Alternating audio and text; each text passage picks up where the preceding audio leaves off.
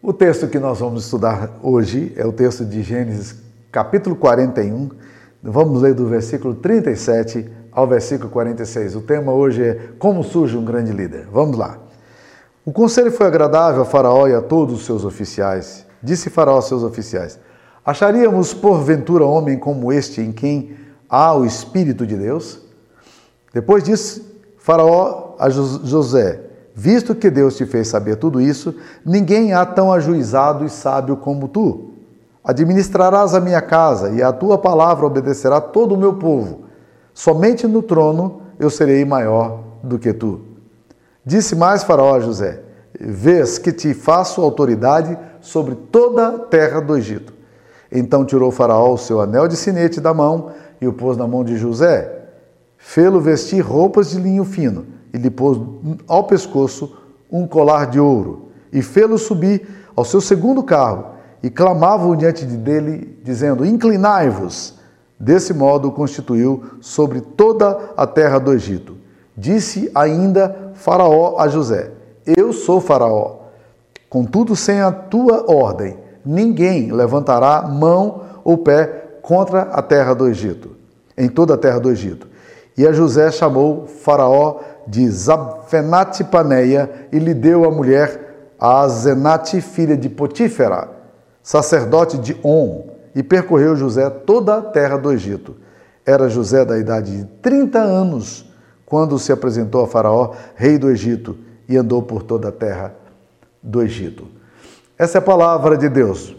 Administrarás a minha casa e a tua palavra obedecerá todo o meu povo. 15 anos. 15 anos de longo sofrimento. Com que idade José foi vendido? Talvez 15 anos.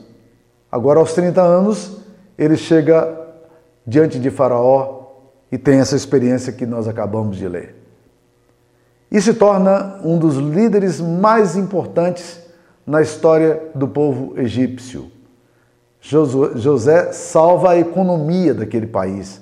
E ao salvar a economia também, ele salva vidas, porque sem as reservas é, de alimentos e os celeiros que foram construídos em, no Egito, naqueles dias de fartura, certamente é, o povo do Egito teria morrido de fome. Como é que se faz um grande líder?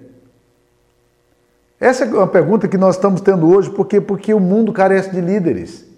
A igreja carece de líderes. Nossas famílias precisam de líderes. A nossa sociedade, as instituições precisam de líderes. E como são difíceis.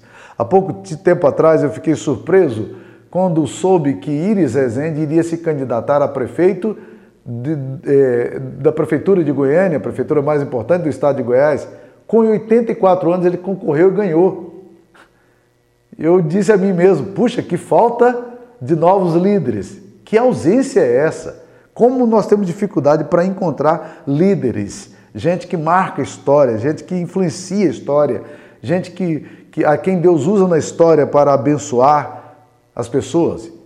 E aí a, a pergunta muitas vezes que vem em muitas discussões sobre liderança é o seguinte: um líder nasce líder ou ele se faz líder? Eu acho essa pergunta tão inócua quanto aquela antiga, eh, aquele antigo dilema filosófico: a galinha veio do ovo ou o ovo veio da galinha? Meus queridos, na verdade, nenhum líder acontece. Na vida de José, existem alguns aspectos que precisam ser analisados para a gente perceber o que é que faz da verdade uma pessoa um grande líder. E esses princípios são fundamentais para a liderança ainda hoje, eles são fundamentais para a reflexão de quem está estudando sobre essa questão de liderança. Primeira coisa que eu aprendo na história de José é, sobre liderança é que grandes líderes possuem caráter aprovado. O tempo e o sofrimento não destroem essa integridade que eles possuem. No, no Brasil recente, vários grandes líderes populares surgiram. Nenhum deles subsistiu, por quê? Porque todos eles foram marcados por uma falta de integridade. Foram denunciados e foram pegos. É curioso pensar, por exemplo, que no Rio de Janeiro, Os últimos cinco governadores, entre eles um evangélico, foram presos por corrupção. O nosso o, o presidente mais populista que tivemos há pouco tempo atrás foi preso por corrupção.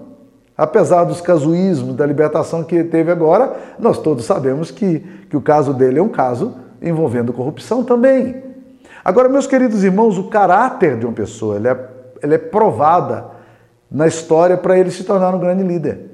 Um grande líder se torna assim. Quando Fernando Collor de Mello assumiu a presidência do Brasil, alguns anos atrás, na década de, de 90, na verdade ele era tido como o líder mais expoente do Brasil e foi pego por causa da falta de integridade, o caráter não foi aprovado. Então, meus queridos, grandes líderes possuem caráter aprovado. Eles, o tempo e o sofrimento, a pressão, a, as tentações, a oposição, nada fazem faz com que esse caráter seja destruído, por isso ele persevera. O que o sustenta é exatamente a sua integridade. E nós percebemos isso em José. Em José não há a mínima variação do caráter no meio das dificuldades que ele enfrentou. Muitos heróis da Bíblia são heróis com pés de barro. A gente sabe, Davi, quanta coisa errada fez. Olha para a história de Abraão, né? Quantas incongruências, os reis de Israel. Né?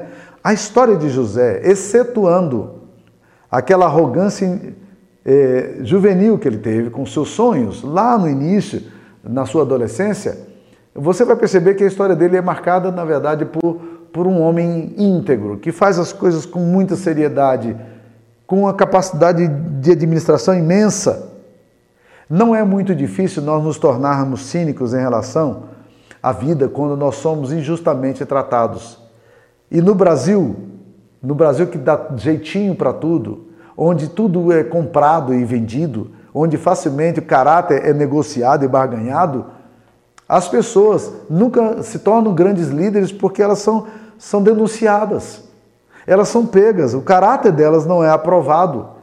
Ah, quando a Bíblia fala de fé provada, está se referindo às vidas que passaram pelo triturador, mas continuaram firmes. Fé aprovada, ela vem, ela traz a aprovação de Deus também.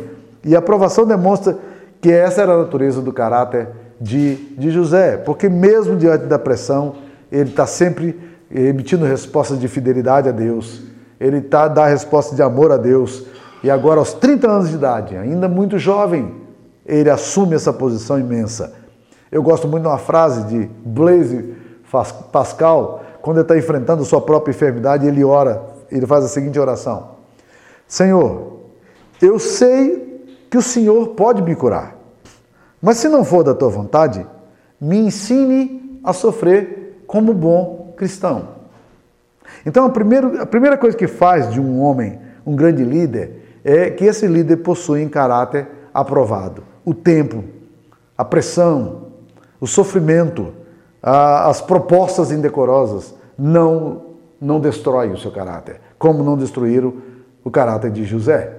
A injustiça que ele sofreu, o esquecimento que ele sofreu, o abandono que ele, que ele sofreu, tudo isso, a crueldade sofrida, nada disso fez com que o caráter dele fosse desaprovado. Segunda coisa que a gente aprende é que grandes líderes têm uma característica também. E isso a gente percebe em José. Grandes líderes fazem as coisas com excelência. E é isso que a gente vai perceber que tudo que passa pelas mãos de José melhora de qualidade e prospera. Prospera porque ele faz bem. Isso aconteceu na casa de Potifar, quando Potifar viu aquele menino e disse: Eu tenho que passar tudo para ele. Ele é um gênio. Depois ele vai para a cadeia. E quando chega na cadeia, o, o, carcereiro-chefe lhe dá todas as atribuições de administrar, administrar todos os presos, porque ele é um cara excelente. Se José tem que limpar, limpar a latrina, se ele tem que esfregar vaso, ele vai fazer com excelência. E aí é isso que faz dos homens grandes homens. É isso que diferencia a pessoa excepcional da pessoa mediana. Aliás, a palavra medíocre é interessante. Porque medíocre tem a ver exatamente aquele tipo de gente que faz para o gasto, faz para cumprir tabela. O medíocre faz as coisas mais ou menos. Ele não quer melhorar, ele não quer é, fazer melhor o que ele faz, ele se contenta com pouco e por baixo. E quem busca, mas quem busca excelência vai além. Procura fazer as coisas com qualidade, sair da condição de uma condição de, de cotidiano e, do mediano para outro cotidiano. E eu gosto muito de uma ilustração que é que poucos dias atrás eu até vi essa ilustração sendo contada aí no WhatsApp, mas ela é muito interessante. Eu já tinha ouvido isso antes e achei muito, muito boa. É, conta a história de uma mulher que tinha um filho com 9 anos que estava com câncer. E esse menino estava ali na, na, na, no hospital sofrendo muito e ele sempre falou para sua mãe que quando ele crescesse ele gostaria de se tornar um bombeiro. E a sua mãe agora vendo o sofrimento do filho, aquela rotina de hospital e, e assim, vendo a tristeza dele, ela resolveu fazer uma surpresa para o filho. Perguntou a um bombeiro se ele poderia fazer uma visita para o filho dele, porque ele gostava muito de bombeiros. E o bombeiro olhou para a mulher e disse: Claro que posso, mas eu vou fazer mais. Então o que, que ele fez? Num determinado dia, nove horas da manhã, ele combinou com a direção do hospital. O menino estava no segundo andar do hospital. Ele foi com a escada Magiros e entrou com os oficiais de bombeiros ali naquela janela do hospital, levando para aquele menino um presente. E eles levaram para ele uma roupa de mirim de, de bombeiro e o condecoraram ali no leito daquele hospital, condecoraram aquela criança como bombeiro mirim emérito. Isso é excelência, gente. É gente que faz muito mais do que lhe é pedido fazer. É aquele tipo de gente que você coloca a tarefa na mão dele e ele vai fazer mais. Você não precisa cutucar, você não precisa empurrar, você não precisa cobrar. Por quê? Porque ele tem em si mesmo esse, esse impulso para o que é bom, para o que, para o que é excelente. Então, líderes Grandes líderes fazem as coisas com excelência e por isso se tornam grandes. Seja onde ele for, onde ele estiver, ele fará bem. Há um livro que eu sugeriria para você, que se você quiser ler um bom livro sobre liderança, é um livro do John Maxwell, que fala muito sobre liderança, um pastor, é, que escreve também no mundo secular. Aqui no Brasil há muitos livros dele traduzidos. Há um livro dele chamado é, é, lidera, é, talento não é tudo, mas não é esse que eu queria recomendar. Eu queria recomendar um outro chamado O Líder 360 Graus. Aí ele trabalha sete mitos de, sobre liderança. E vários mitos são, são colocados ali. Um desses mitos é o mito da posição. Que as pessoas dizem: quando eu for líder, eu farei isso. Ele diz: comece a pensar na estrutura da sua organização como como é que você pode influenciar a partir do ponto onde você está nessa, nessa instituição? Porque sempre haverá alguém inferior a você, haverá parceiros e haverá alguém superior a você. Mas como é que você vai se tornar reconhecido nesse lugar aí? É, sendo capaz de influenciar os seus parceiros, influenciar as pessoas que estão abaixo de você na hierarquia e pessoas que estão acima de você na hierarquia. Então se veja-se como um líder 360 graus. Algumas pessoas dizem o seguinte: não, quando eu for colocado na posição de liderança, é, aí eu vou assumir essa função. Ele diz: o problema é o seguinte: quando a vaga surge para um determinado cargo, ninguém vai esperar que você se prepare para ser, assumir esse cargo. Ele vai olhar aqueles que já estão evidenciando a sua capacidade de liderança hoje para essa vaga que surgiu agora. E o segredo, então, é fazer as coisas com liderança, com excelência, desculpe. É fazer as coisas com excelência. José trabalhava com excelência. E isso lhe abria as portas para grandes oportunidades. Um líder não se faz por acaso. Não há vitória sem esforço. Não há vitória sem dedicação, sem diligência, sem busca da excelência. Considere sempre isso. Você pode fazer o melhor. Faça o melhor. Terceira coisa que eu queria dizer é que grandes líderes têm clara percepção de Deus na sua história. José tem perspectiva de Deus na sua história, mesmo quando as coisas parecem tão distantes, a realidade de Deus parece tão distante. Isso está muito claro quando a mulher de Potifar se aproxima dele e tenta seduzi-lo. E ele diz não. Mas ele diz não de uma forma muito interessante. Ele justifica o não dele. A proposta era interessante. E ele justifica, ele diz: como eu cometeria tamanha maldade contra o meu Senhor e pecaria contra o meu Deus? Mas José é escravo. José foi vendido como escravo. José é um Zé Ninguém. José não tem relevância nenhuma. Onde é que está Deus na história de José? Bem, os fatos pareciam apontar para a realidade de que Deus não estava ali. Mas José tinha percepção de que Deus estava ali. Eu não posso pecar contra o meu Deus. Líderes, grandes líderes, têm clara percepção de Deus. Ao chegar diante de Faraó, com o status de um homem que interpreta os sonhos, e Faraó já tinha consultado todos os seus adivinhos, todos os seus sectos de, de, de mágicos, de magos, tentando desvendar o mistério do sonho inexplicável que ele tivera. Agora, o copeiro-chefe fala para ele de um homem que ele encontrou lá na cadeia e José é trazido às pressas para a presença de Faraó. E quando ele chega em Faraó e Faraó diz, diz para ele que ouviu essa história, se ele seria capaz de fazer isso aí, José fala de uma forma muito clara para Faraó. Ele diz: Faraó, no versículo 32, Gênesis 41, o sonho de Faraó foi dúplice, porque a coisa estabelecida por Deus e Deus se apressa a fazê-la. E ele fala, ele fala de uma forma muito clara: o sonho de Faraó é apenas um. Deus manifestou a Faraó o que há de fazer. Deus pode interpretar.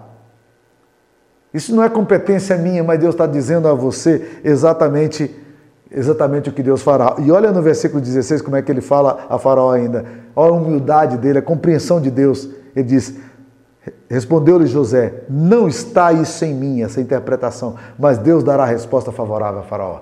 Como ele coloca Deus em tudo? É Deus fazendo. A percepção de Deus, Deus está aqui.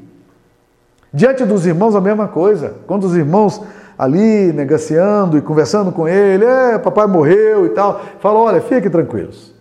Vocês quiseram fazer o mal, mas Deus, Deus transformou o mal em bem, como vocês estão vendo hoje. Está tudo, tudo certo. Deus estava presente nisso tudo aqui. No meio dos erros de vocês, dos pecados de vocês, de tudo que eu sofri, Deus estava presente. Um grande líder, ele percebe os atos de Deus na história e isso amplia a vida e lhe dá grandes oportunidades. É isso que nós precisamos aprender. Um homem de Deus aprende que sua vida não é feita de eventos desconectados e isolados. Nós não somos secularizados, nós não ignoramos o, o fato de Deus, a realidade de Deus, nós conectamos os fatos com a realidade espiritual. Deus está presente. Pensar na soberania de Deus traz ao nosso descanso, à nossa alma, muita graça e muita serenidade nos livros do desespero. Viver nessa vida debaixo do acaso, da coincidência, do fatalismo, é, do fatalismo cego, das circunstâncias trágicas, é um desastre. Mas um grande líder, ele percebe Deus, ele é capaz de vislumbrar Deus. E José faz questão de, de apontar tudo para Deus quando ele está diante de Faraó. E a resposta de Faraó é muito interessante, porque ela vai exatamente nessa direção. No capítulo 41, versículo 41, é, um pouquinho antes aqui, no versículo 38, Faraó diz aos seus oficiais: Acharíamos, porventura, homem como esse, em quem há o Espírito de Deus?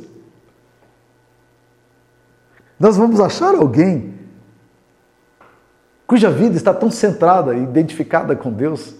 Grandes líderes Grandes líderes são homens que têm percepção de Deus. Você tem percepção de Deus na sua história?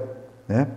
Um outro ponto, meus queridos irmãos, é que esse texto aqui nos, nos ensina que para se tornar um grande líder, a vida de José nos ensina isso, nós precisamos virar as páginas da injustiça, da amargura, aquilo que poderia nos manter aprisionados e nos transformar em figuras vitimizadas.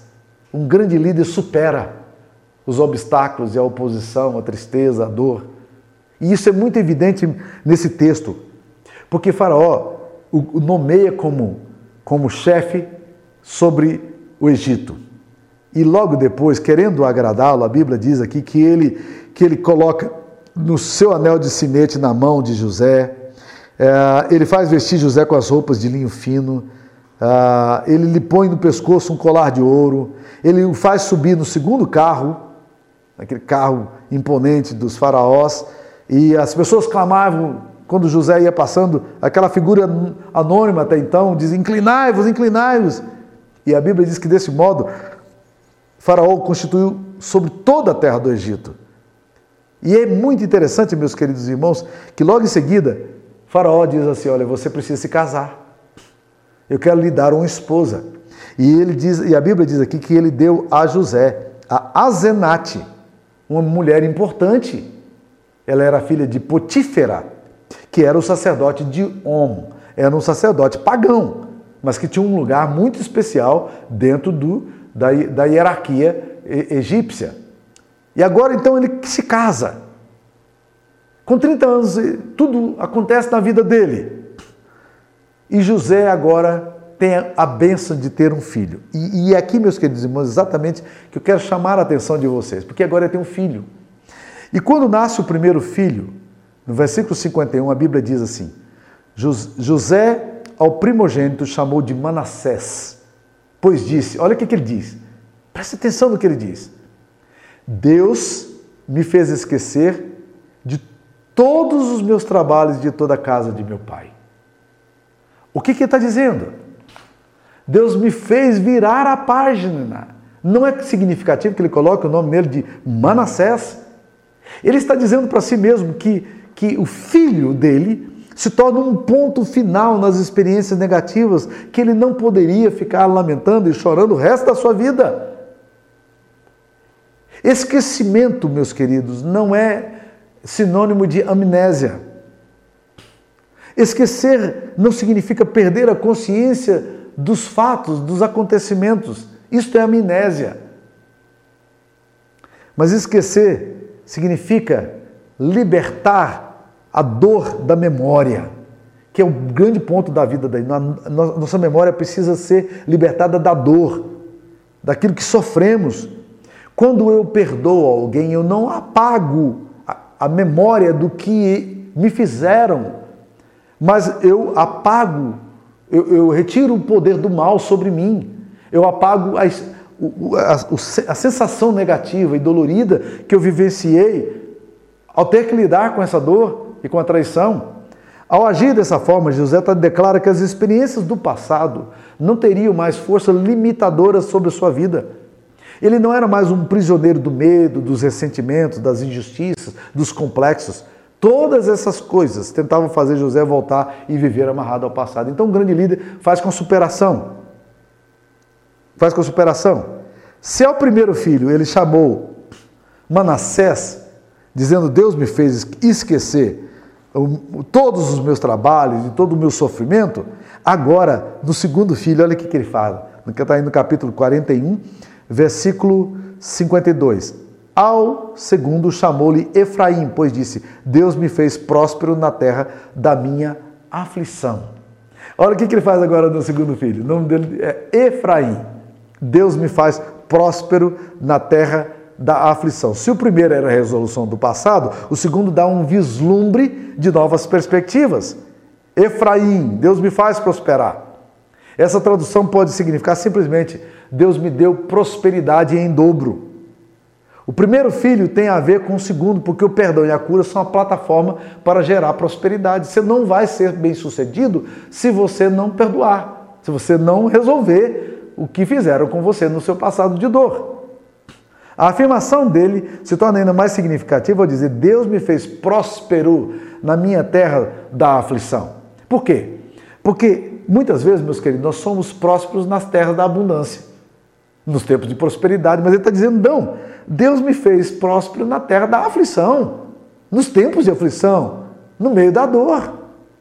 E isso vai me levar lá para o texto de, de, do Salmo 84, versículo 6, que fala do homem de Deus, que passando pelo vale, vale árido, faz dele um manancial. Olha que figura maravilhosa. O homem de Deus, ele vai passando pelo vale árido, seco, sem chuva, e transforma esse lugar de oposição no lugar de bênção. José está exatamente fazendo isso aqui.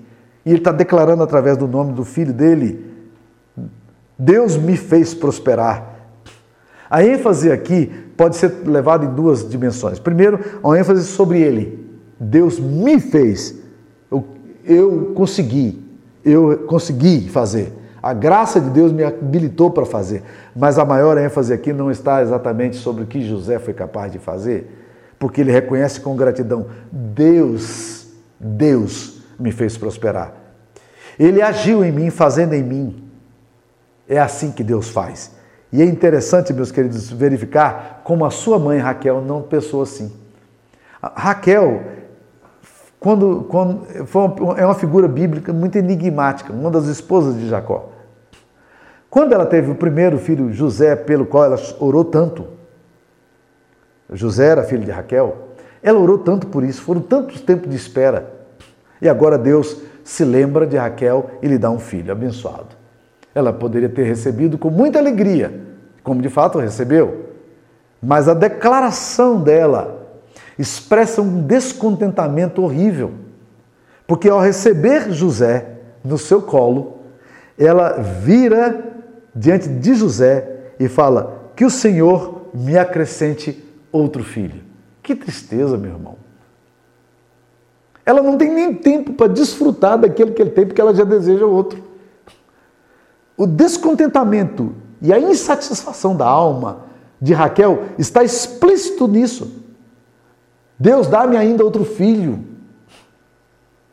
Em outras palavras, está dizendo: o Senhor deu, mas é pouco que o Senhor deu, precisa dar mais. Ela está insatisfeita com José, apesar de Deus ter se lembrado de, de, dela. E ela diz: Eu preciso mais, eu quero mais. Eu, né? Que atitude terrível. E ela tem o segundo filho, Benjamim, que lamentavelmente foi a causa da morte dela, porque ela morreu ao dar à luz a Benjamim. E olha o que, que Raquel faz de novo. Raquel olha para o seu filho que acabou de nascer, ela ainda conseguiu contemplá-lo, e disse para a parteira: chame-o de Benoni, porque eu vou morrer. E como de fato morreu. E eu quero que todos saibam que ele é o filho da minha aflição. E aí, meus queridos irmãos, Jacó dá uma resposta maravilhosa a essa situação. Quando ele pega o filho Benoni no colo e a parteira diz: Olha, ela disse que é para chamá-lo de Benoni. Ele diz: Eu não vou chamá-lo de Benoni. Eu vou chamá-lo de Benjamim. O nome Benoni significa filho da minha aflição. Sabe o que significa Benjamim? Filho do meu lado direito, filho do meu coração. Esse menino é meu. Eu não vou identificá-lo nunca com sofrimento e com aflição. Eu quero que ele seja identificado como um filho amado, um filho do meu coração. José vem de uma mãe insatisfeita, mas não é assim que ele age quando as coisas acontecem com ele. Meus queridos, Deus precisa levantar homens líderes no meio do caos social que nós enfrentamos, no, nas nossas igrejas, nas nossas instituições, homens de, homens de caráter, homens que tenham percepção de Deus. Deus precisa fazer isso aí. Nós temos orado por uma nação mais justa, mais lúcida, e eventualmente chegamos a nos desesperar com o descaso das nossas lideranças, o mau uso dos recursos públicos, a inabilidade, a, incompetência, a mediocridade. Mas isso só será possível se Deus levantar líderes, grandes líderes e justos líderes.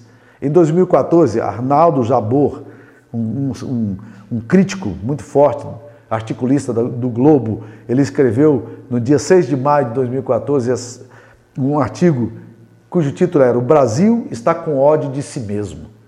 E aí ele fala, o tom ácido e pessimista dele, desesperador, ele cita, estava a metáfora de Oswaldo de Andrade dizendo de que as locomotivas Estavam prontos para partir, mas alguém torceu uma alavanca e elas, e elas partiram na direção errada, fazendo citação ao Brasil. Ele afirma que há uma grande neurose no ar. E essa neurose parece que não saiu. E ele cita a frase de Levi Straw, um pensador é, francês, de que o Brasil chegaria à barbárie sem conhecer a civilização, criando assim um, um desespero de autodestruição. E essa era a visão dele. Ele diz: é assim mesmo, não tem jeito, não, Brasil não dá certo. Para Jabor, o fatalismo é a aceitação da desgraça do Brasil está triste e envergonhado. Mas, meus queridos irmãos, eu queria pontuar isso aqui, colocando isso numa outra dimensão. Nós precisamos orar para que Deus nos dê bons líderes, um governo justo e honesto, íntegro, um governo sensível, um governo competente também Há muitas pessoas que falam, vamos votar em evangélico porque evangélico vota em evangélico. Não! Tem muito evangélico que não vale nada. Então não vamos votar nesses evangélicos que não valem nada, não. Nós queremos votar em homens de integridade, de competência, homens de caráter. Isso sim, isso nos interessa. Porque um grande líder se faz com integridade, um país se faz com integridade. E para concluir, eu queria ver tudo isso aqui na dimensão do Evangelho ainda. Por quê? Porque a cruz é o ponto central da compreensão sobre a vida cristã. E quando olhamos para Cristo, o que nós vemos? Vemos a sua grande liderança construída em cima do amor, da abnegação, da entrega. Jesus é um líder servo. Ele entende como ninguém a dimensão da liderança, a dor da humanidade. O grande desafio de Jesus não era apenas liderar, mas liderar com excelência, liderar com amor, formando um povo baseado no amor, interpretando todos os movimentos da história como atos de Deus, agindo com fidelidade, não negociando o seu caráter. Satanás até tentou corromper Jesus. Tudo isso te darei se prostrado me adorares. E Jesus disse: Olha, só tem uma coisa que tem que ser o foco nosso. E o foco é o seguinte: só o Senhor teu Deus adorarás e só a Ele darás culto. Deus tem que ser o centro de tudo isso. A nossa liderança tem que ser espiritual e moral. Jesus é o modelo que temos a imitar. Ele é nossa referência. A sua entrega, sua doação, seu amor o transformaram numa grande liderança, porque um grande líder não se faz por acaso. Que Deus nos abençoe. Eu queria orar por você e por minha vida nesse momento. Senhor, nós precisamos é, de ter grandes líderes, ó oh Deus, no meio da nossa sociedade. Homens que tenham uma percepção clara do Senhor na história. Homens que sejam marcados por uma dependência do Senhor. Homens que sejam marcados pela integridade, pela competência e justiça. Dá-nos grandes líderes, ó Pai. Dá-nos homens sérios, competentes, homens que não negociam a consciência. Tem compaixão de nós e ajuda-nos, ó Pai. Eu quero orar também pelos meus, pela Igreja de Cristo, pedindo para que o Senhor suscite no meio dos nossos adolescentes e jovens, homens líderes. Senhor suscite entre os nossos presbíteros e diáconos, professores de escola dominical, homens e mulheres com capacidade de liderança, que possam influenciar as decisões do nosso país, da nossa cidade, do nosso estado. Essa é a nossa oração e nós a fazemos em nome de Jesus. Amém. Que Deus abençoe você, tenha uma boa semana.